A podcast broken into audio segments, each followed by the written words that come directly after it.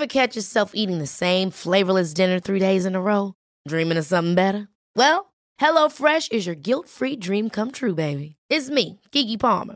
Let's wake up those taste buds with hot, juicy pecan-crusted chicken or garlic butter shrimp scampi. Mm.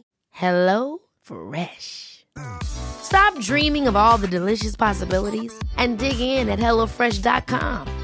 Let's get this dinner party started.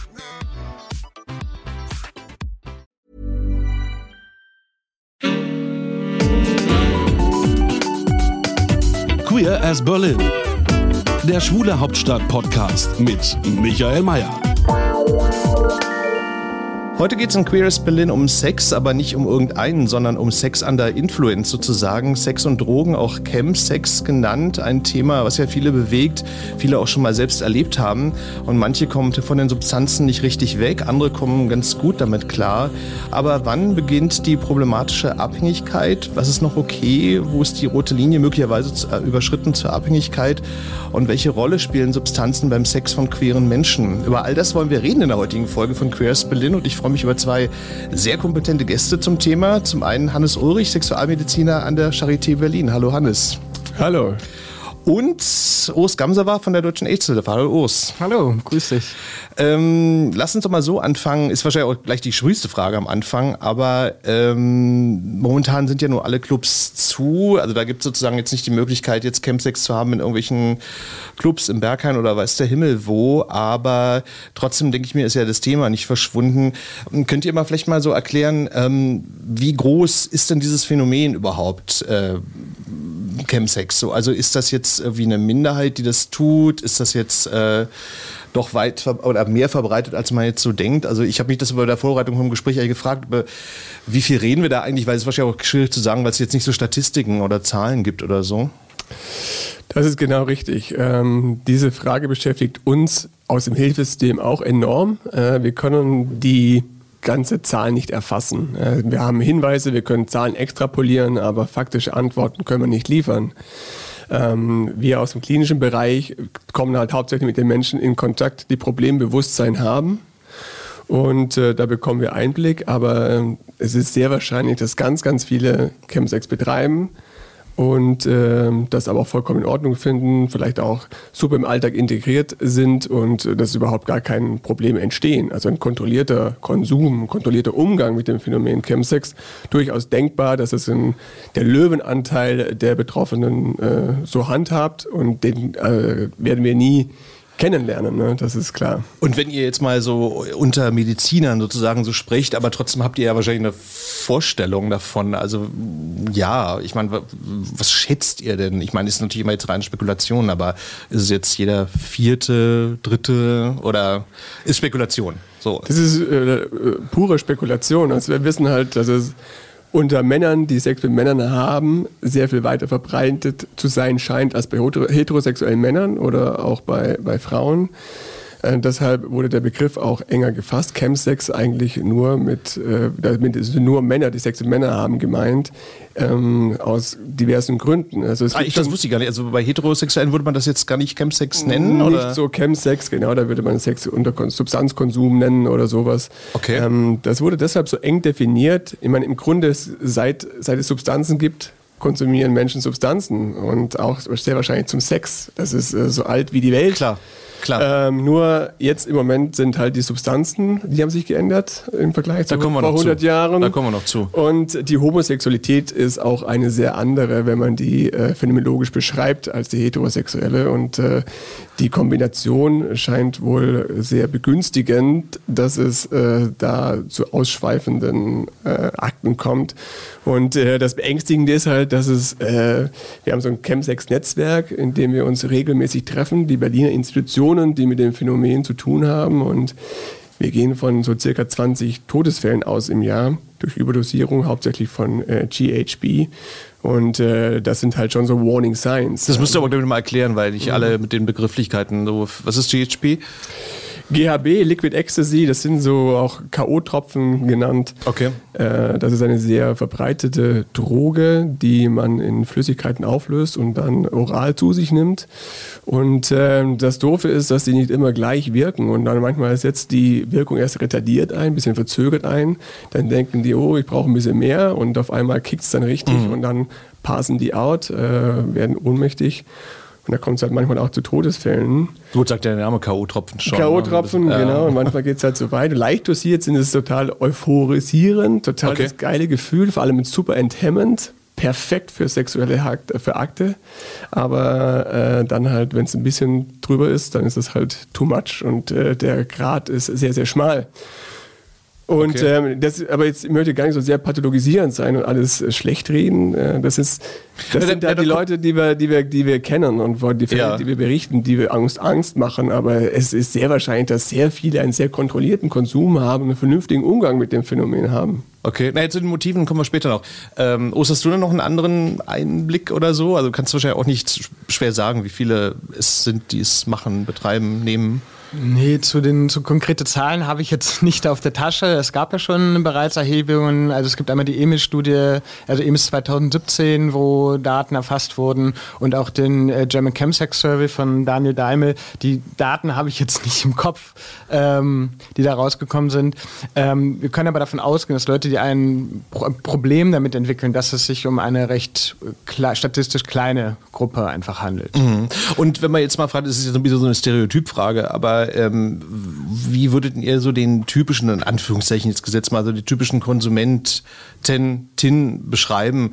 Also ich hätte jetzt so gedacht, als Laie, ähm, das sind jetzt schon tendenziell eher Männer, äh, die Chemsex betreiben, logischerweise auch ein bisschen jünger, wahrscheinlich nimmt es auch ein bisschen ab in höheren Jahren so, aber könnt ihr das zu sagen? Also das wäre jetzt so meine ähm, äh, Vermutung. So, wie, wie, wie seht ihr das? Also es ist natürlich auch ein Querschnitt äh, durch die Gesellschaft ähm, oder ein Querschnitt durch die schwulen Männer, äh, die im Campsex involviert sind. Aber was wir sagen können von Studien äh, aus Erhebung, dass es sich um eine sehr gut gebildete Zielgruppe handelt, die ähm, oftmals akademische Abschlüsse haben, die in höheren Positionen auch arbeiten. Okay. Die, das ist ja eine Geldfrage wahrscheinlich genau, auch ein richtig, bisschen. Ne? So, eine Geldfrage. Ja. Ähm, ja, die eigentlich ein sehr gutes, gutes Leben so führen und mit naja, sagen wir Mitte 40 einfach nochmal ihr Gas, Gas geben Sexleben ähm, auf, aufpimpen wollen. Nicht Verst nur, das ist halt ein Teil der Gruppe. Ja, ja, nee, das ist ja Jüngere, es gibt noch Klar, ältere. Ja. Ähm, es ist halt sehr, sehr vielfältig da drin in dieser Szene.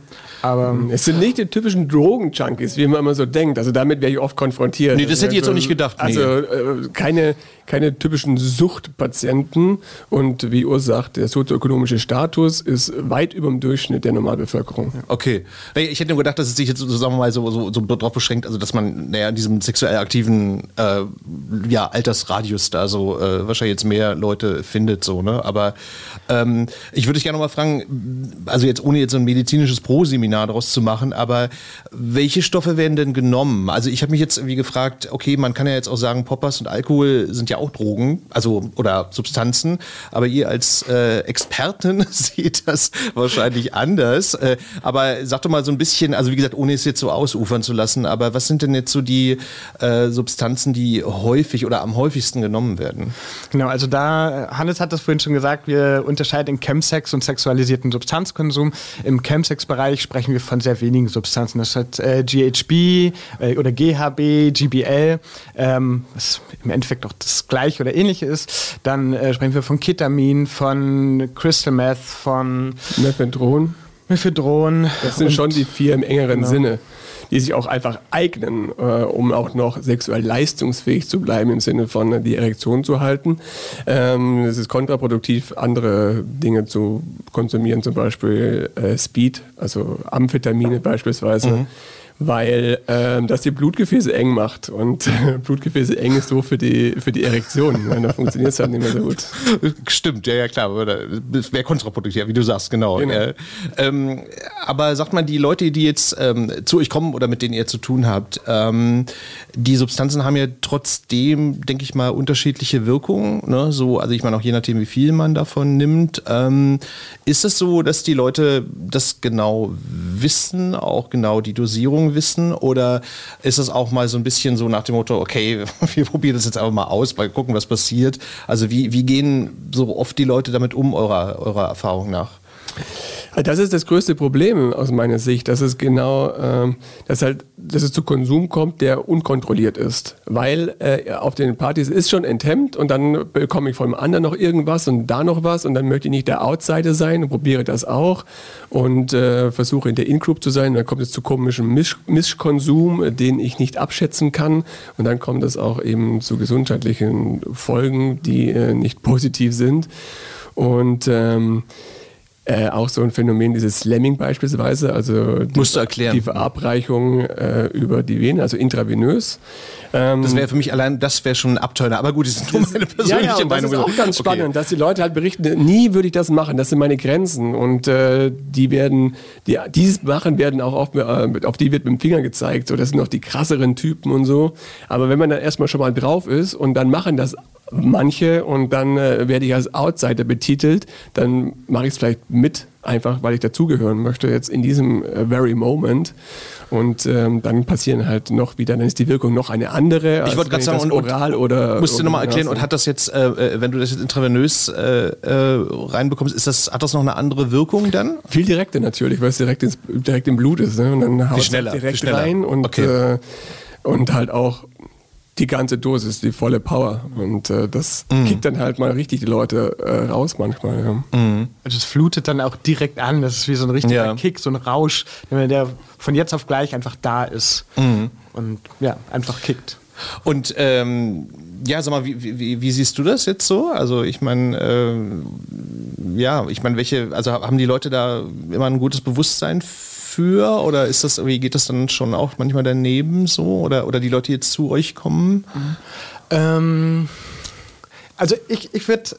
Hannes hat das, schon, äh, hat das schon recht, aber es gibt auch ein Bewusstsein innerhalb der Szene, wo dann auch ganz genau aufeinander Acht gegeben wird, äh, wo Leute herangeführt werden an den Konsum. Es gibt ja auch, ähm, weiß ich, Ärzte in der Szene, die dann sagen, okay, guck mal, ich zeig dir, wie das, äh, wie das funktioniert, wo die Leute aufeinander aufpassen. Es ist ja nicht so, dass nur Polytox oder dann Mischkonsum äh, und ständig Überdosierung oder sowas, sondern Also Ärzte, die die dich beraten quasi, meinst du jetzt sozusagen so, so oder, oder Es gibt auch Ärzte im Die- die- Chemsex-Setting, die, die dir das besorgen quasi. So oder besorgen oder die dann halt darauf achten, dass du, äh, dass dein Druck äh, oder wenn du slammst, äh, dass es auch vernünftig und steril und so gemacht wird und dass es nicht zu viel ist und dass du nicht daneben stehst und dann auch Harm Reduction, dass halt also geschulte Leute wirklich da auch ein Auge drauf haben, wie funktioniert das? ja gut, aber die stehen ja dann irgendwie nicht, nicht äh, na- nachts um eins dann auch neben dir, oder, oder doch? Also ich meine.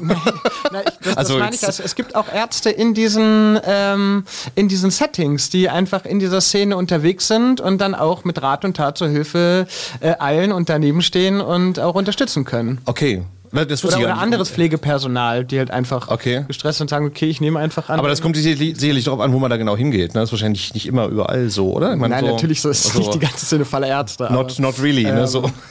Na, aber es- kommt vor, kommt vor. Okay. Ich höre das öfter auch von Klienten, die ich bei mir in der Praxis habe, äh, dass sie auch von Ärzten das und das gehört haben und dabei waren oder rangeführt werden und ähm, so auch den, äh, ich nenne es mal, korrekten Konsum äh, gelernt haben, dass es für sie halt nicht lebensgefährlich wird. Okay, aber das ist wahrscheinlich dann irgendwie auch nach einer Zeit, wo man dann sozusagen mal so eine Experimentierphase hat, wo man vielleicht auch mal eine negative Erfahrung dann hatte oder so, nehme ich mal an, ne? So, also, dass man dann auch so ein bisschen dann braucht, wie man, man dann zum richtigen Konsum dann kommt, ne? Oder? Vermute ich mal. Nee. Nee?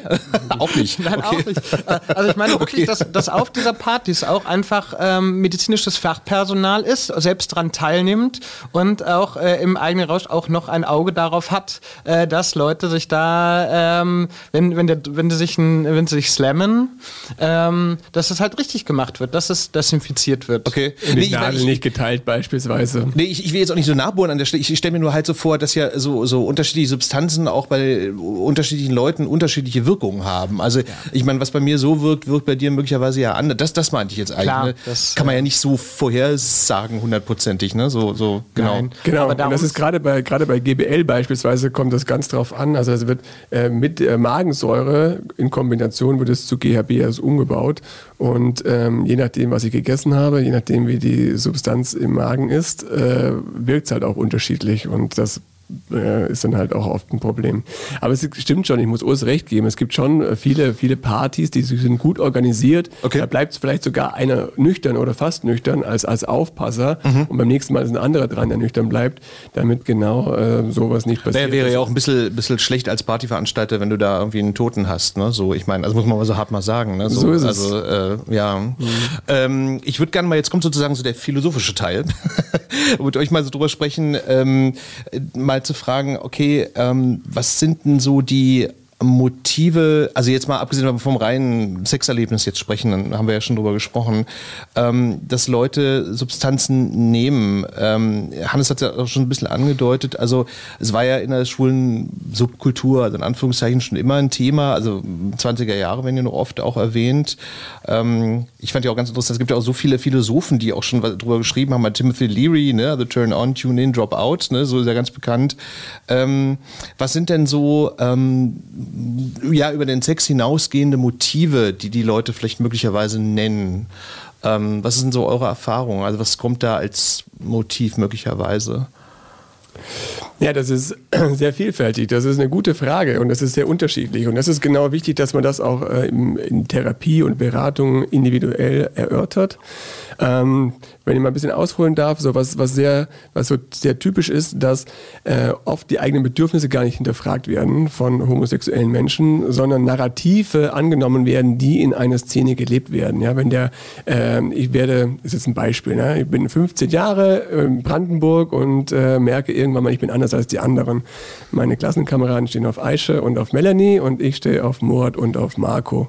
Kacke. Ich bin, ich bin mir sehr bewusst, dass ich der Alien bin hier. Kein anderer Mensch in meinem Dorf ist so wie ich. Was ist das denn jetzt mit mir? Ähm, ich mache mich auf die Suche, entweder im Internet, Geromeo Grinder und so weiter und so fort, kennen wir alle, äh, oder mache mich auf den Weg nach Berlin in die verruchte Stadt und in die Gay Bars und äh, In die fühle mich Unterwelt. dort in die Unterwelt, genau, in die Subkultur und fühle mich dort total wohl. Warum? Weil ich kein Alien mehr bin. Ich bin dort äh, aufgehoben. Die sind alle so wie ich. Ich fühle mich wie auf Wolke 7 fliegend und äh, kann mich da super fallen lassen und nehme dann ganz einfach die Narrative an, die gelebt werden. Und da gibt es sowas wie ein Kollege von uns, Jan Großer, sagt immer, jeder hat Sex mit jedem und sieht gut dabei aus. Narrativ, das entsteht. Und das nehme ich einfach an, ohne mein eigenes Bedürfnis zu hinterfragen und mache die Regeln, die dort in der Kultur, in der Subkultur gelebt werden. Und häufig, was auch ganz wichtig ist, auch im Jahre 2021, wo es immer weniger ein Problem ist, zu sagen, äh, dass ich schwul bin, äh, dafür muss man es vielleicht nicht mehr so schämen. Aber äh, ganz interessant, wenn man mal guckt, was damit noch einhergeht, ja, äh, die ganzen Sexualpraktiken, ja, äh, Arschlecken, leck mich am Arsch, sind Kraftausdrücke, du Schwanzlutscher. Das sind Dinge, äh, die äh, 95 Prozent der Menschen ekelhaft finden. Das bekomme ich natürlich mit. Ich finde das aber, ich finde das aber geil und erregend. Was stimmt nicht mit mir? Das ist immer, hat immer was mit Scham zu tun. Und häufig ist es auch, es gibt ganz viele homosexuelle Menschen, auch im Jahr 2021 in der weltoffenen Stadt Berlin, die sich schämen für ihre Sexualpraktiken und die nie äh, nüchtern Sex hatten. Immer mal zwei, drei Gläschen Wein vorher. Aus Abwehr der eigenen Scham. Das ist auch ein wichtiger Faktor. Ja. Aber ich höre jetzt bei dir so raus, äh, also dass das durchaus auch, äh, weil du jetzt gesagt hast, irgendwie jemand 15 oder vom Dorf, also dass das jetzt weit über 15 hinausgeht. Also das kann ich irgendwie auch noch durchaus als Erwachsener haben. Natürlich, ja, na klar, auf jeden Fall. Das war jetzt nur so, das war jetzt prototypisch. Ein Beispiel, ja, ja, schon klar. Ja, sehr plakativ, Ja, ja, natürlich, klar. natürlich, natürlich. Und äh, ich habe auch 45-jährige Bankdirektoren, äh, die in Berlin leben und keiner weiß, dass sie homosexuell sind, weil sie sich nicht trauen, sich zu outen. Okay. Und die hatten immer heimliche Beziehungen, aber immer irgendwie mit Alkohol, weil sie, weil sie sich selbst die Scham nicht eingestehen. Also das Coming In noch gar nicht fertig äh, voll, vollständig verlaufen ist. Ne? Und äh, das ist ein Ding, wir reden immer alle von Toleranz und so, und das ist wunderbar, wir sind auf einem guten Wege, aber es ist noch, wir sind weit davon entfernt, von einer totalen Inklusion, Ja, das- inklusive aller Sexualpraktiken. Das glaube ich dir sofort. Also das ist ja immer, was ich immer sage, ne? weil man denkt ja immer, man man lebt so im, im, im Bullabü, was man ja zum Teil in Berlin auch, auch wirklich tut, aber eben äh, nicht nur. Ne? Äh, wie- Entschuldigung, ich wollte dich jetzt nicht unterbrechen, du Russe wollte auch noch was sagen. Äh, ja, also ich würde es einfach mal so zusammenfassen wollen, dass es auch viel um Enthemmung geht. Ne? Also die eigenen Hemmungen abbauen, die man hat, wie auch immer die individuell geprägt sind und woher die kommen, aber das einfach zu vergessen, zu entspannen, zusammen zu sein und lange durchzuhalten. Ich meine, wenn ich auf eine Party gehe, gehe, wenn ich die ganze Woche gearbeitet habe und am Freitagabend denke, oh, eigentlich habe ich Lust auf Sex, weil Sex ich Sex mit irgendwas anderes kompensieren kann. Nee, umgekehrt. Andere ja, Sachen, die ja. Sex kompensieren kann. Ähm, und dann bin ich am, am Freitagabend zum Beispiel überhaupt nicht geil, habe keinen Bock. Wenn ich aber konsumiere, dann kann ich das auf dem Punkt genau planen. Ich komme aus irgendeinem Dorf nach Berlin ähm, bin vielleicht gar nicht, äh, gar nicht gut drauf, ich konsumiere etwas und dann funktioniere ich, dann kann ich den Sex haben. Und es geht nicht unbedingt, äh, nicht immer nur um den Sex, sondern gerade um das Zusammensein, um die Zusammenkunft mit, mit anderen Menschen, sich unterhalten. Klienten von mir sagen halt ganz oft, ähm, mir geht es gar nicht immer ums Ficken, ich, ich rede mit den Leuten erstmal sechs Stunden, bevor ich dann mit den Sex habe. Sechs Stunden komme ich mit denen in Kontakt. Das ist halt weg von diesem Narrativ. Ich aber, ich, aber das, das hatte von, ich mir jetzt, äh, anonyme das hatte ich mir jetzt aber so. eher anders vorgestellt. Also das hatte ich mir jetzt eigentlich eher, wenn man jetzt irgendwie Substanzen, dass man dann irgendwie dann eher auf die, weil du jetzt gesagt hast, auf den Punkt dann äh, äh, funktioniert so, ne? Aber gut, das kann man wahrscheinlich dann irgendwie auch, wenn man sechs Stunden Sex hat, dann auch timen bis dahin. Aber, aber ich dachte jetzt eigentlich eher, dass es dann wirklich so um, äh, ja, also weniger um, ums Sprechen geht. So. Na, die, die, die, die, Frage, die Frage ist ja, wie verstehen wir Sex und äh, sich auch unterhalten, eine Beziehung aufzubauen im Miteinander. Klar. Das ist ja auch eine Teil von Sexualität, oder? Hannes, korrigier mich, aber ich finde das absolut, absolut, sehr voll wichtig. mit dir. Ja, ja, ja, ja nee, ich meine, ich, ich, ich will nur darauf hinaus, nur, nur, nur jetzt zum Reden würde ich jetzt denken, aber da brauche ich nicht unbedingt Substanzen, obwohl, na gut, vielleicht doch irgendwie, ja, vielleicht doch. Aber du kommst so. mit anderen Männern zusammen, ja. die genau das gleiche erzählen, nämlich auch zu ficken. Und das ist nicht, dass die Leute ähm, so gehemmt sind und zusammen, um zusammenkommen oder wie, wie im, Ein, im Einzeldate über Grinder oder sowas, sondern die Leute kommen zusammen, sie bringen Zeit mit, sie sind entspannt. Mhm. Ähm, sie haben nicht im Hinterkopf, oh Gott, was, was passiert, wenn er jetzt über Nacht bleiben will, sondern klar bleibt die Person über Nacht, sondern ein bisschen länger. Sondern es ist halt ein ganz spe spezifisches Setting, wo einfach auch andere Regeln gelten, wo man die eigenen Hemmungen auch vergessen kann. Mhm. Und da gehört es auch zusammen, stundenlang zusammenzusitzen, sich einfach unterhalten, zu kuscheln. Mhm. Ähm, klar, auch zu ficken, zu fisten, zu, zu knutschen, zu rimmen, was auch immer, äh, da irgendwie ein Stöckelschuh drum zu rennen. Dann keine Ahnung, was auch immer dafür äh, Fantasien mit dabei sind.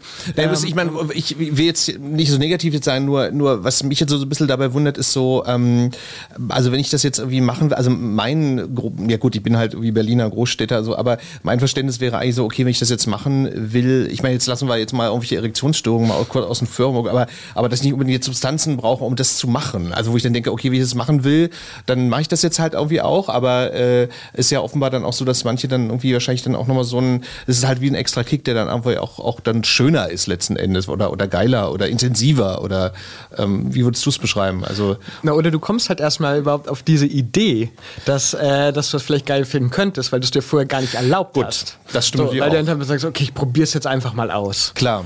So, mich von irgendwie 20 Leuten durchficken zu lassen, weil ich, oder mich, mich besamen zu lassen, weil ich da irgendwie Bock drauf habe. Mhm. So, da wäre ich, hätte ich vielleicht im Einzel überhaupt, wäre ich gar nicht drauf gekommen oder hätte ich gar nicht Lust drauf. Ja, gehabt, aber erzähl doch mal, ich meine, so jetzt mal anonymisiert, aber ich meine, die Leute, die jetzt äh, äh, zu euch kommen oder die ihr beratet, ähm, sind denn das jetzt so Motive? Die erzählen die das jetzt auch so? Oder, oder was sind denn so die, ja, die, die Geschichten, wie die sagen, wie sind sie dazu gekommen? Also wahrscheinlich gibt es auch tausend verschiedene Geschichten dazu, ne? Aber. Genau, jeder, äh, jeder, der irgendwie dazukommt äh, zu mir in Praxis, hat halt eine eigene Geschichte. So, oder auch Klienten, die ich vorher betreut habe, die haben alle ihre eigene Geschichte, ihre eigene Biografie und haben da einfach ähm, auch Probleme mit der Zeit entwickelt.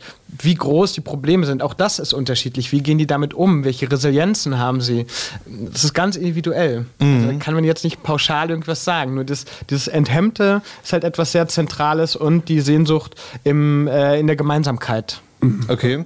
Ich, ich würde gerne noch eine Frage stellen, das ist, hat Hannes ja vorhin auch so ein bisschen angedeutet. Ähm, ist da eigentlich auch so ein Motiv oder manchmal ein Motiv, so dieses Selbstbildnis, also dieses Perfektionsstreben in der schwulen Szene, also die ja, also ne, also der perfekte Sex, der perfekte Körper, kennen wir ja alle, ne? So ähm, ist das irgendwie auch so ein Motiv, um dann so eventuelle ja, äh, Selbstzweifel zu überspielen? Absolut, absolut. Der Leistungsdruck ist enorm hoch. Äh, ich glaube, bei Homosexuellen noch höher als bei äh, Heterosexuellen und äh, diese, diese Performance-Angst. Mhm. Also man muss leisten und wenn man, wenn man fragt, was ist ein guter Sex, ja, wenn beide gleichzeitig einen Orgasmus haben. Also es geht um Orgasmusproduktion, es geht um Leistung, es geht um Abliefern und ähm, da helfen natürlich Drogen enorm, mhm. erstmal das zu erreichen äh, und das Ganze auch viel lockerer zu sehen und Ängste auch abzubauen.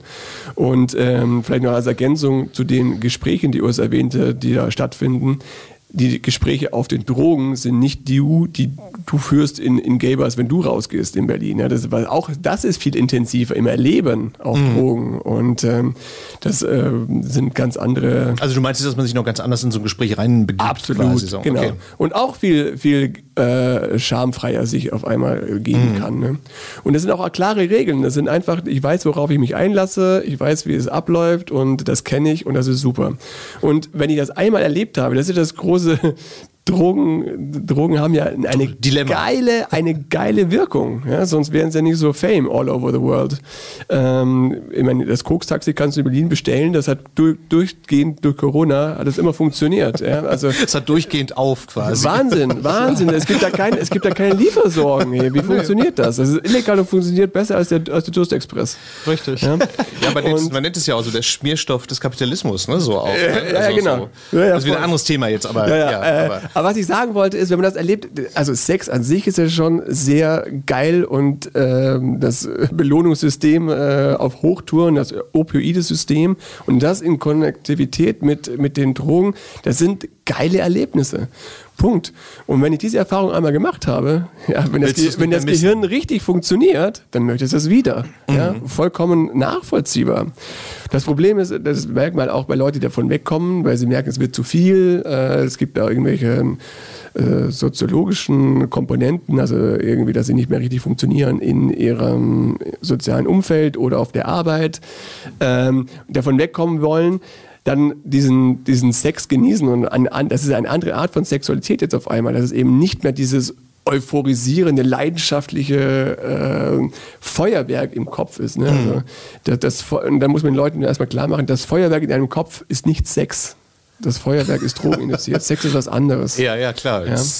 Naja, gut, es ist, ist, Sex im Kopf sozusagen, ne? So, aber, äh, aber, ja. aber Drugmate. Drugmate. Und nicht genau. Bandmate. Ja, ja. Ähm, sag mal, ich, darf ich, also natürlich, bitte, genau, bitte, bitte. Nur, ähm, um das zu verdeutlichen, ein Klient hat mir das mal vor Augen geführt vor vielen Jahren und hat gesagt, wenn er nüchtern Sex hat, dann ist das wie als würde er von einem abgestandenen Bier, welches, also der Spuckschluck eines abgestandenen Bieres, der drei Tage schon offen rumstand, ähm, so fühlt sich nüchterner okay. Sex für ihn an. Also wenn man, äh, wenn er Chemsex hat, dann ist es wie ein frisch aufgemachtes okay. Bier, äh, was dann trinkt, was erfrischend ist. Also es ist das, Schal. Es ist Schal, es, es, macht keinen Spaß, man will es einfach nicht mehr. Das ist aber bitter eigentlich, ne? So, ich meine, wenn man das jetzt so formuliert, meine ich jetzt. Genau, so, also. also. er hat das so formuliert und er hat mhm. viele Jahre auch äh, regelmäßig Crystal Meth konsumiert und genau da liegt auch sein Leidenspunkt, dass er sagt, er kann überhaupt gar keine nüchterne Sexualität mehr genießen und es geht auch darum, okay. äh, Sexualität neu zu entdecken oder überhaupt erstmal zu entdecken, jenseits mhm. von diesem ähm, Narrativ. Du hast so schön gesagt, Schmierstoff des Kapitalismus. Ja, wir sind äh, auch im Neoliberalismus und ich finde, dass sich der Neoliberalismus in die Sexualität äh, reinfrisst, reinbrennt, dass wir uns selbst optimieren müssen, unsere Körper, unsere Sexualität immer länger, immer wie auch immer. Und welche Idee von Sex wir da überhaupt haben und wir auch da verfolgen, das steht auf einem anderen Blatt, aber das dürfen wir dabei einfach nicht vergessen. Ja, ja, klar. Naja, gut, das ist natürlich einfach so, ähm, klar, die kommerzielle Auswertung. Ne? Also, ich meine, äh, also ich sage ja immer, ich, ich gucke auch gern einen geilen Männerkörper an, aber ich, störe mich dann schon manchmal und denke so, oh Mann, ey, die halbe Zeitschrift ist jetzt eigentlich nur das so. Ne? Mhm. Also, wie gesagt, nichts dagegen, aber ich finde es dann manchmal so ein bisschen, hm, also, wenn es ist ja nur das, finde ich manchmal auch so ein bisschen, naja, gut. Aber ich wollte noch eine andere Frage euch stellen und zwar, ähm, es gibt ja ja auch so dieses, oder ich meine, habe ich so in mehreren Artikeln gelesen, so angeblich so dieses äh, Living on the Edge Phänomen im Sinne von, ähm, was Leute so ausloten. Also habe ich noch Kontrolle, habe ich keine Kontrolle mehr über mich, über meinen Drogenkonsum und so weiter, was natürlich wie wahrscheinlich auch ein bisschen ein gefährliches Verhalten ist. Aber äh, habt ihr das auch mal in Gesprächen jetzt so kennengelernt, so dieses Phänomen, dass Leute das sagen? Oder ist es jetzt wirklich so eine extreme Ausformung, die nicht so häufig vorkommt? Also eher weniger bei mir äh, im, in, im praktischen Bereich. Ähm, äh, soziologisch gesehen sind, neigen Minoritäten zu diesen Edgework-Activities allgemein. Also es scheint irgendwie so, dass die kleinere In-Group äh, noch äh, enger zusammen sich schweißt, wenn sie so Edgework-Activities machen. Und äh, das äh, mag das Ganze beflügeln, aber das jetzt sehr bewusst Menschen machen im Einzelnen, ähm, das begeht mit mir nicht. Ja, na, ist wahrscheinlich auch eher, vielleicht auch so eher, naja, nicht Zufall, aber das dann wahrscheinlich irgendwie manchmal unbeabsichtigt ist vielleicht auch. Ne? So, also ich meine, Selbstkontrollverlust ist ja auch, naja, ist ja nicht immer beabsichtigt vielleicht, ne? So, also. Und nicht reflektiert. Und nicht reflektiert, ja. ja. ja. Genau. Ähm, aber sag mal, weil wir ja schon irgendwie ähm, bei dem Thema sind, ähm, wann würdet ihr denn sagen, also oder ihr als jetzt Berater oder so, wann würdet ihr denn sagen, beginnt jetzt so eine Abhängigkeit, die so ein bisschen problematisch ist? Also wo jetzt quasi, also when, when drugs take over, so, äh, wann, wann würdet ihr denn sagen, ist das zu viel? Also kann man das irgendwie allgemein formulieren oder kommt es dann doch sehr auf den Einzelfall an? Soll ich? Hannes, du? es gibt da, also ich habe da keine Antwort. Da, da äh, streiten wir uns immer. In Fachkreisen streiten wir uns immer und mit unseren KlientInnen. Ja, die Frage ist ja auch äh, spannend. Streiten wir uns auch immer so. Wo fängt das denn an? Das ist ähnlich wie mit äh, anderen äh, Süchten. Ne? Also wir im Hilfesystem sehen da schon viel eher die Red Flags als die Betroffenen. Und die Angehörigen sehen auch viel eher die Red Flags als die Betroffenen. Okay. Und natürlich gibt es Indikatoren, wenn ich meiner Arbeit nicht mehr nachgehen kann, äh, wenn ich die Arbeit vernachlässige, wenn ich mein soziales Umfeld vernachlässige, auf jeden Fall. Wenn dort äh, äh, ich nicht mehr bei den, in den Situationen nicht mehr die Kontrolle habe, wenn es äh, zu Situationen kommt, zu Handlungen kommt, die ich sonst nicht machen würde, mhm. im nüchternen Zustand, was sehr häufig passiert. Ähm, es stehen ja auch so, so kumulierte Traumata oder manchmal auch äh, einzelne Traumata durch eine Aktion. Das ist natürlich kritisch. Ja? Und das gilt es zu hinterfragen. Und ich glaube nicht, dass es mein Auftrag ist, zu sagen, du hast ein Problem, sondern meine Idee ist lieber, äh, überlegt, reflektiert euch und äh, guckt, ist mein Alltag damit äh, irgendwie beeinflusst, negativ? Komme in meinem Leben gut klar? Was hat sich verändert, seit ich das betreibe? Ähm, wie viel Raum nimmt das ein? Ist das für mich in Ordnung? Das ist, meine, das ist eigentlich meine, mein persönliches Ziel, die Leute zu animieren, zu reflektieren. Ist das denn alles okay? Oder äh, laufen da einige Dinge aus dem Ruder?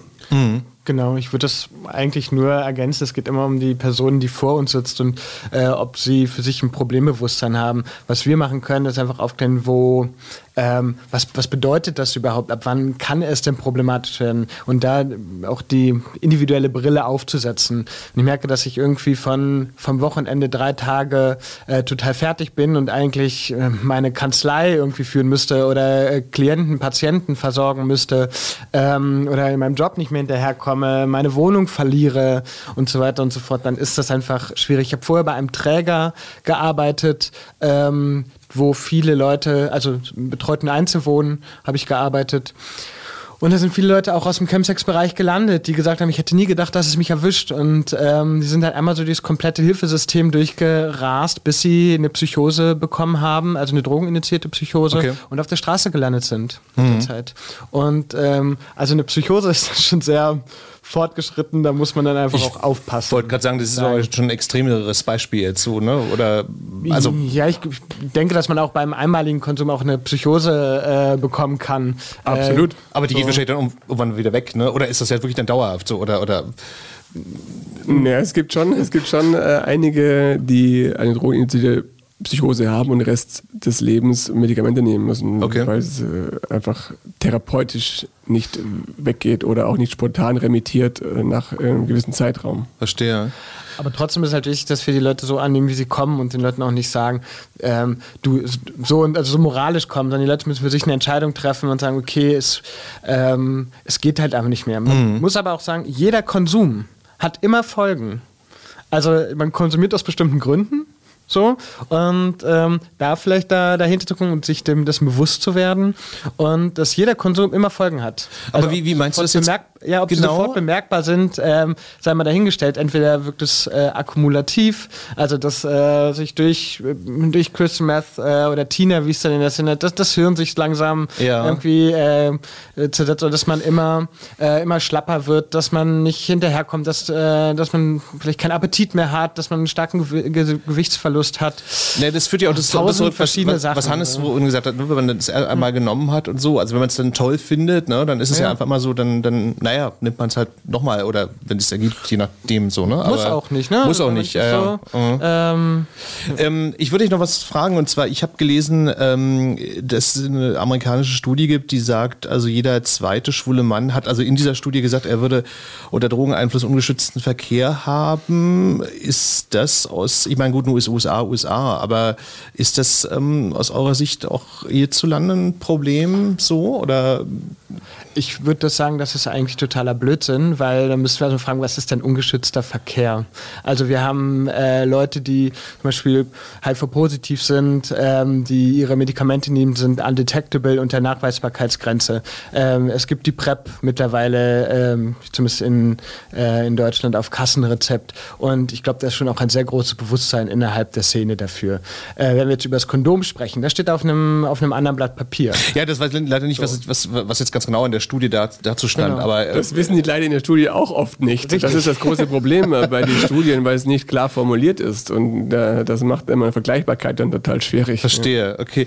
Ähm, noch eine Zahl, also auch aus den USA, da stand, dass dann Crystal Meth wohl ganz stark zu, äh, also verbunden ist dann auch bei, oder anders gesagt, dass Konsumenten, die Crystal Meth konsumieren, wohl verstärkt dann auch eine HIV-Infektion äh, ja, bekommen haben oder so. Ich meine, ist das irgendwie, ja, irgendwie ein Stunden Zusammenhang oder kann man das jetzt irgendwie so auch nicht sagen? Oder ist auch dazu äh, gewagt formuliert oder zu, zu vereinfacht formuliert? Als Wissenschaftler kann ich sagen, es gibt da keine belastbaren Zahlen zu. Okay. Es gibt Einzelfälle, aber das ist einfach auch schwierig, das dann zu verbreiten, weil wir nicht wissen, wie viele Crystal Meth nehmen, Sexpartys haben und nichts bekommen. Klar. Ja, das müsste man als Gegenmaß haben, um irgendwelche statistischen Zahlen zu errechnen. Das haben wir einfach nicht. Ja. Also ist, das ist immer das keine, Problem mit diesen Studien. So halt, ist ne? es. So, ja. Wir können faktisch keine belastbaren Zahlen liefern.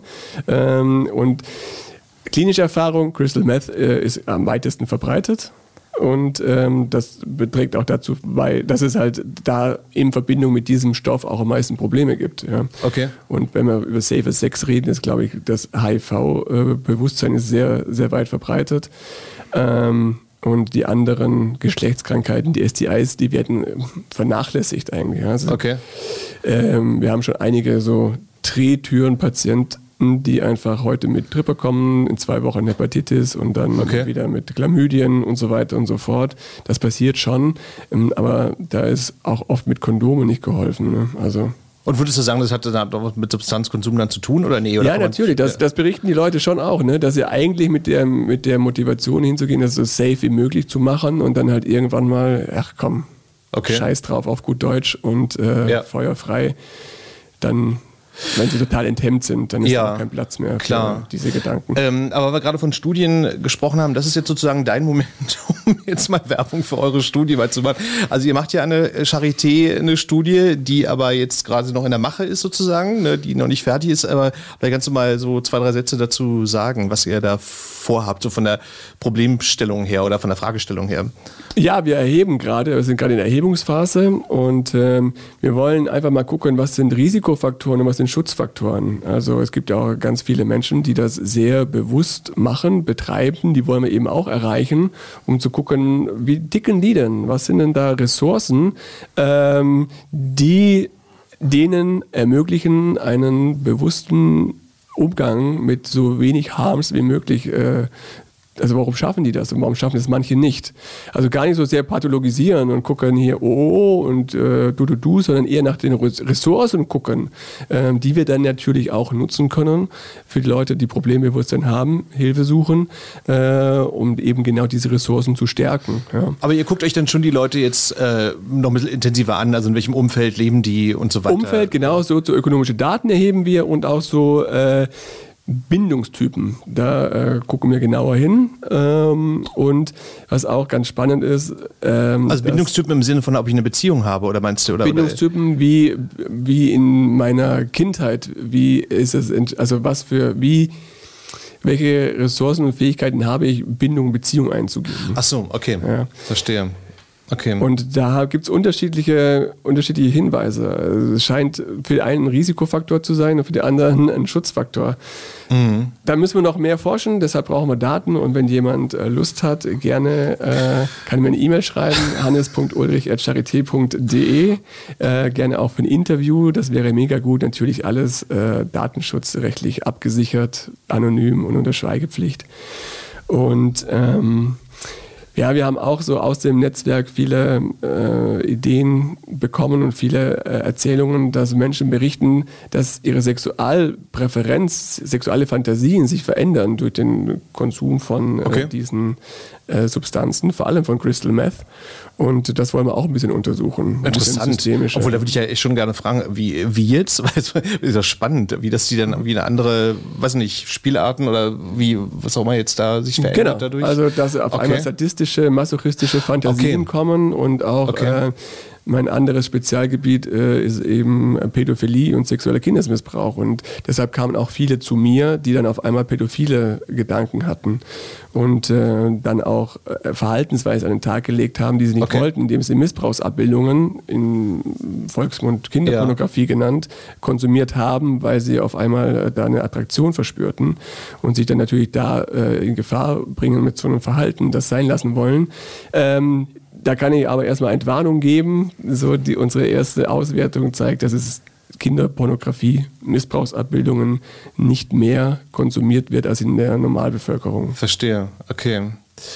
Oh, jetzt kommen wir zu dir. Ähm, weil ihr, du machst ja auch in diesem Projekt, oder du bist Leiter von dem Projekt Quops hier in, hier in Berlin. Das ist ja, glaube ich, in sechs Städten äh, macht es. Aber bevor ich es jetzt erkläre, erklär du mal, was ihr da in dem Projekt äh, macht. Genau, Quaps ist erstmal so Quaps, ein Akronym. Genau. Quaps, Quaps, okay. Quaps, Quaps. Äh, Steht das eigentlich für irgendwas, so wie queer? Genau, äh, nee, äh, Quaps ist eigentlich sozusagen eine Abkürzung des Projekttitels. Also es ist ja ein, äh, ein Titel, welches vom Bundesministerium für Gesundheit gefördert wird. Und das nennt sich Qualitätsentwicklung in der Selbsthilfe für MSM, die Sex... Äh, nochmal. Du weißt, es selber nicht. Qualitätsentwicklung in der Selbsthilfe für MSM, die psychoaktive Substanzen im sexuellen Setting konsumieren. So, okay, jetzt, aber das, das ist aber wirklich auch schwer genau, zu merken. Genau, und darum ja. haben wir es haben Quaps genannt, äh, also äh, Q-U-A-P und mit 3S, also SSS hinten dran. Okay. Ähm, Im Endeffekt haben wir einen, ähm, einen Selbsthilfeansatz entwickelt, äh, wo Hannes und dann auch mitgearbeitet äh, hat daran. Ähm, also aus meiner Arbeit, also ich habe vorher im betreuten Wohnen ge, ähm, gearbeitet, immer mit der Zielgruppe zusammen. Ich bin ja auch Paar- und Sexualtherapeut und Suchtberater und so weiter und so fort. Und mit diesem Wissen äh, habe ich mich hingesetzt und gesagt, okay, was braucht denn diese Zielgruppe? Was wissen wir über diese Zielgruppe? So einerseits über die über die Theorie, was äh, wurde schon erhoben, was gibt es und äh, was sind so die Bedarfe und wie kann man das mit dem Selbsthilfeansatz äh, zusammenbringen. Und so ist dann der, der, der Quaps-Ansatz äh, entwickelt worden, wo zum einen ähm, sogenannte äh, Kompetenz, Kompetenzförderungsmodule entwickelt wurden, die dann von Gruppenleitern in den Selbsthilfegruppen ins, ähm, durchgeführt werden. Aber das sind dann schon quasi jetzt so, so, so, so Gruppengespräche, die dann da durchgeführt genau, also werden. Also das genau, sind, ja. sind, in der Regel wöchentlich stattfindende Gruppen. Die Gruppen gibt's in, es gibt mehrere Gruppen in Berlin, es gibt äh, zwei Gruppen in München, es gibt eine Gruppe in Hamburg, es gibt eine Gruppe in Köln. Mhm. Ähm, es gibt eine Gruppe in Frankfurt, äh, genau. Und in, in, Kassel ist die Gruppe leider nicht zustande gekommen. Ähm, aber kann ja noch kommen, vielleicht? Aber, genau. Und ja, Genau, und da sind wir gerade dabei, das zu evaluieren. Jetzt hat uns natürlich die, ähm, die Corona-Pandemie auch einen Strich durch die, Strich durch die Rechnung ja, gemacht, klar. weil wir wollten ja ganz viel darauf setzen, dass die Leute nüchterne Kontakte einfach auch aufbauen können. Sich, also, wie ich ja schon gesagt habe, wissen wir, dass vielen Leuten auch der Kontakt, äh, in Kontakt mit anderen treten, sehr wichtig ist. Und das ist natürlich mhm. in der aktuellen Pandemie schwierig. Trotzdem wurden äh, Wege gefunden, um das Projekt auch online basiert oder mit Abstand und weiter durchzuführen, diese Manuale zu machen, also zum Beispiel Sozialkompetenz Inkompetenz, Sexualität, Substanzkonsum, Sucht. Mhm. Dann haben wir Körperwahrnehmung und äh, Selbstbestimmung und Autonomie. Das sind so die fünf Aspekte, die, äh, die damit reinspielen. Und, und, aber, und ihr macht das ja, glaube ich, seit äh, Anfang letzten Jahr. Also war ja dann voll in, der, in die Corona-Zeit rein. Aber ist das jetzt, also ist aber schon ein dauerhaftes Projekt oder ist das jetzt zeitlich begrenzt? Das ist zeitlich begrenzt. Eigentlich wären wir schon fertig, wäre die Corona-Pandemie so, nicht okay. gekommen. Äh, aber so läuft es bis, äh, bis Jahresende. Also Jahresende läuft dann sozusagen meine Stelle auch aus für äh, von dem Projekt und dann gucken wir mal, wie es weitergeht. Aber es ist eigentlich schon der Bedarf da, dass es verstetigt wird. Das wurde gut mhm. angenommen. Die Fragen, okay. äh, die Nachfragen sind in den Städten einfach da. Es hat eine Zeit gebraucht, um halt eine Gruppe zusammenzubekommen und dafür, dass wir so wenig Zeit hatten, ist es ein Wunder, dass wir, oder was heißt Wunder, ist schon krass, ähm, dass wir so viele Gruppen so schnell zusammenbekommen haben, okay. die auch wirklich laufen, die das ernst nehmen, die auch dabei sind. Mhm. Nein, in Berlin wahrscheinlich sowieso. Ich meine, äh, noch mal mehr als in anderen Städten wahrscheinlich so der Bedarf, ne? Aber wie, äh, kann man also schon so sagen. In Berlin, jetzt müsste ich mal durchzählen. In äh, Berlin haben wir drei Gruppen bei, bei Manometer, eine Gruppe bei Cocon, dann eine Gruppe bei der äh, Berliner AIDS-Hilfe. Ich glaube, die wollen sogar jetzt eine zweite machen. Also da sind Okay. immer wieder ähm, im- immer wieder Nachfragen oder kommen auch Leute nach. Es, es geht ja nicht nur darum, in den Gruppen abstinenzorientiert zu sein, sondern auch ähm, das Vorhaben zum Umgang. Genau, ein Umgang mit den. Substanzen. Gut, aber jetzt, aber, Also aber sehr- man kann sich aber schon jetzt noch an euch wenden, auch wenn es zeitlich begrenzt ist jetzt so. Oder seid ihr jetzt voll oder oder oder äh, also ich Also, ähm, wenn da Leute Interesse haben, könnte sich sehr wohl an die unterschiedlichen äh, Kooperationspartner wenden. Also, Okay. an, ich, klar, ich habe meine Praxis, ich nehme auch Klienten auf, aber das ist halt ein anderes Setting ähm, als jetzt die, die Quabs-Geschichten und da führe ich dann halt sozusagen nicht die Gespräche, Ja. müssen sich wirklich an, ähm, an die Berliner AIDS-Hilfe, an Manometer äh, oder an Cocon wenden. Äh, man kann auch auf die Webpage gehen, also quabs.de ist dann sozusagen unsere Webpage, da stehen dann auch die Kontaktdaten. Verstehe, okay. Ähm, ich würde gerne am Schluss noch fragen, äh, die Frage, die ich aber hasse, weil ich meine, man kann es auch schon gar nicht mehr hören, aber man muss es natürlich irgendwie thematisieren. Ähm, habt ihr dann irgendwie einen Eindruck, also wie sich jetzt so Substanzkonsum in Corona-Zeiten verändert hat? Also ich habe es ja ganz am Anfang gesagt, ich meine, die Partys finden ja so im Regelfall nicht statt, also außer vielleicht in irgendwelchen Wohnungen oder so, aber ähm, hat sich das irgendwie verändert oder würdet ihr sagen, das ist im Prinzip jetzt gleich geblieben. Also habt ihr da irgendeinen Eindruck jetzt so sammeln können? Großes Schweigen. Ähm, also wir, wir hören sehr unterschiedliche Sachen. Okay. Also am Anfang der Pandemie hieß es auch noch von Beratungsstellen, dass viele Leute die Möglichkeit genutzt, äh, genutzt haben oder nutzen wollten, um auch aufzuhören, um daraus um sich nochmal andere Sachen äh, anzugucken oder Alternativen zu suchen. Das wird auch einigen gelungen sein. Manche andere haben in der Corona-Pandemie einfach auch angefangen äh, mit dem Konsum oder wir sind rückfällig geworden. Das wird uns auch mal wieder berichtet, weil es einfach so schrecklich war, alleine zu sein Klar. und sich mit anderen zu treffen, war so angsterfüllt. Das ist dann natürlich sehr naheliegend zu konsumieren und äh, diese Angst auch zu vergessen. Ähm, wir hören immer wieder von, dass es äh, dass auch intensiver konsumiert wird und auch länger konsumiert wird, weil die Leute auch, naja, Ja, mehr Zeit haben, ja. Mhm. Genau, auch mehr Zeit haben. Ähm, Klar. ja, und dann ist der Stressor auch dazu gekommen, dass Leute, die zu Hause eine Partys machen, also Campsec findet ja meistens zu Hause statt, in privaten äh, Wohnräumen, dass äh, da die Nachbarn, äh, die Nachbarinnen sozusagen auch die Polizei rufen, weil da halt ständig Leute ein- und ausgehen. Und dann ist das schon vorgekommen, dass Leute, äh, dass Partys hochgenommen wurden. Und Dann stand die Polizei sozusagen da. Und das stresst die Leute natürlich auch massiv. Ja, ja, klar. Naja, der Partycrasher, ja, sozusagen. Ja. Ja. Ähm, Anders, kannst du noch was dazu sagen? Also es ist, äh, Ja, ich kann das einfach nur teilen. Also es wurde mit, also im, von meinem klinischen Eindruck wurde es nicht weniger. Ähm, es findet halt nicht mehr in öffentlichen Partys statt, das ist klar. Aber wie Urs schon sagt, hauptsächlich wird er sowieso zu Hause organisiert.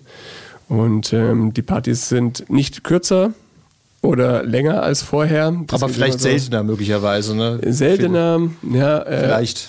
In meinen Fällen auch nicht, nee. Ganz im Gegenteil. Auch ihr Homeoffice und dann, ah nee, komm, es ist langweilig, äh, soziale Okay. Kontrolle fehlt.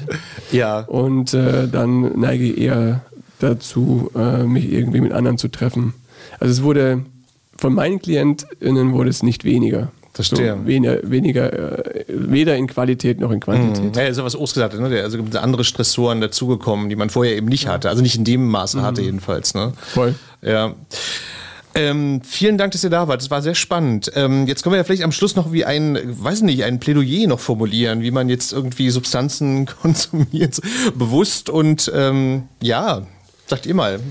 Ja, mein. Plädoyer ist einfach, äh, ich finde es total schwachsinnig, irgendwie einen Daumen zu erheben und sagen, du, du, du, lass das, sondern ähm, das so- sollte jeder für sich entscheiden. Und ähm, ich finde es nur gut, das ist mein, meine Hoffnung, dass wir mehr Menschen erreichen, die einfach ihren Konsum und ihr Chemsex ein bisschen hinterfragen und überlegen, welche Funktion hat das denn eigentlich. Und ähm, es ist so, Für, für einen selber halt. für auch, einen ne? selbst, genau. Ja, und es ist ja, ja. so, dass die, dass ähm, 85 Prozent der Chemsex-Betreibenden eigentlich ja eine Beziehung suchen und dann aber so sagen immer, ja, bei uns Schwulen ist es ja nicht so und äh, Mhm. das wir sind nicht dafür bestimmt. Und das ist ein bisschen schade und äh, Sexualität ist eben aus unserer Sicht jetzt nicht unbedingt ein Grundbedürfnis, aber Sexualität ist eine sehr gute Art der Kommunikation, um ganz viele Grundbedürfnisse zu befriedigen. Anerkennung, Nähe, Geborgenheit, Sicherheit, Vertrauen und so weiter und so fort. Und das ist äh, wenig reflektiert, dass es eigentlich darum geht, äh, dass es ein großer Mitgrund ist, dass es eben nicht nur um Orgasmusproduktion geht, sondern genau um diese Basic Needs. Und werden die denn dort überhaupt erfüllt? wenn ich nur ein Sexobjekt bin, mhm. äh, nur eine Nummer, wenn ich nicht da bin, ist ein anderer da. Sehr wahrscheinlich nicht. Und ähm, das sollte mal ein bisschen hinterfragt werden. Was ist denn Sexualität? Warum mache ich denn Sexualität? Und warum brauche ich Drogen dazu? Und das kann auch, die Antwort kann auch sein, nee, es ist vollkommen okay für mich. Einfach Stressabbau, voll cool, ich möchte Nähe sowieso nicht, äh, das ist genau Klar. toll. Dann ist er super. Mhm. Ja? Ähm, aber wenn, wenn nicht, dann. Es ist halt nicht immer so reflektiert. Es ist nicht immer so reflektiert, genau. Mhm. Und das ist ja auch, die, die, so entstehen ja Süchte, wenn eben äh, das Pflaster nicht das Richtige ist für die Wunde. Und wenn ich nach Anerkennung, Nähe, Geborgenheit, Sicherheit suche und dann so random Sex nutze, ist das das falsche Pflaster, weil ich gar nicht als Person gemeint bin. Mhm. Und dann ist es trotzdem Orgasmus und trotzdem kommt der Kick auch noch durch die Drogen dazu. Und dann ist es kurzfristig geil, aber langfristig bin ich depriviert. Und dann kommen halt die Schleifen. Mhm. Und das könnte ruhig mal äh, reflektiert werden. Das ist mein Wunsch. Und ähm, äh, und meine Hoffnung auch, dass wir durch die tolle Arbeit von Quaps äh, auch ein paar Leute noch erreichen, äh, die sich einfach diese Fragen stellen. Mhm. Und dann ist, glaube ich, schon sehr viel geholfen. Os, magst du es noch ergänzen irgendwie oder ist jetzt schon alles gesagt? nee, äh, also doch, ich möchte schon noch eins machen und zwar, wenn Leute vielleicht zuhören, die auch die wirklich Chemsex äh, praktizieren und vielleicht auch am Überlegen sind, äh, ob sie damit noch so glücklich sind, ob sie vielleicht Probleme haben, dann sollen sie sich einfach wirklich an, äh, an Profis wenden. Also oder auch wenn man, wenn Freunde im Umfeld einfach schon mal gesagt haben, du bist du sicher, dass das noch so cool ist oder dass mhm. ist da alles in Ordnung? Ähm, man muss nicht immer eingeschnappt reagieren, das machen die meisten im, im ersten Moment, aber dass man vielleicht für sich einfach nochmal reinhorcht und sagt, okay, warum reagiere ich denn eigentlich gerade so? Warum mache ich das einfach? Und einfach nochmal reflektiert. Mhm. Ja, gut, das also, hört keiner das, gern. Äh, ne? genau, das hat, hat der Hannes auch einfach schon gesagt. Klar. Das finde ich einfach sehr wichtig, in sich hineinhorchen und wenn es okay ist, dann ist es okay. Wenn man das Gefühl hat, okay, ich muss es ändern, dann ähm, ja, sich wirklich auch Hilfe suchen. Okay, das ist ein schönes Schlusswort. Hannes Ulrich von der Charité und Urs Gamsamer von der Deutschen AIDS-Hilfe. Danke, dass ihr da wart. War sehr spannend. Ich hoffe, wir haben alle Aspekte abgedeckt, aber ich glaube schon, jetzt haben wir irgendwie alles gesagt. Danke, alles, alles Gute für eure Arbeit auch so, ne? Ähm, und auch in Corona-Zeiten, aber das ist ja hoffentlich bald vorbei, hoffentlich. Ja, und euch danke fürs Zuhören. Tschüss und bis bald. Queer as Berlin. Der Schwule Hauptstadt Podcast mit Michael Mayer.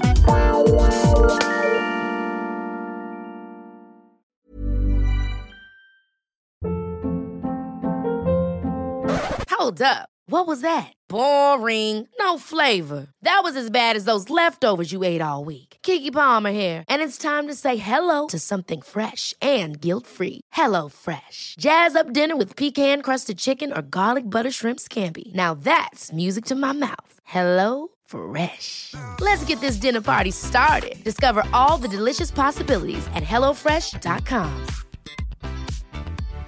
If you're looking for plump lips that last, you need to know about Juvederm lip fillers. With Juvederm Volbella XC and Juvederm Ultra XC, your lip look, whether it's subtle or bold, can last up to one full year with optimal treatment and no additional maintenance. Find a licensed specialist and see if it's right for you at Juvederm.com today. That's J U V E D E R M.com. Add fullness to lips in adults over 21 with Juvederm Volbella XC or Juvederm Ultra XC. Do not use if you have severe allergies or a history of severe allergic reactions, or if you're allergic to lidocaine or the proteins used in Juvederm. Tell your doctor if you have a history of scarring or taking medicines that decrease the body's immune response or that can prolong bleeding. Common side effects include injection site redness, swelling, pain, tenderness, firmness, lumps, bumps, bruising, discoloration, or itching. As with all fillers, there's a rare risk of unintentional injection into a blood vessel, which can cause vision abnormalities, blindness, stroke, temporary scabs, or scarring. For full important safety information, visit juvederm.com.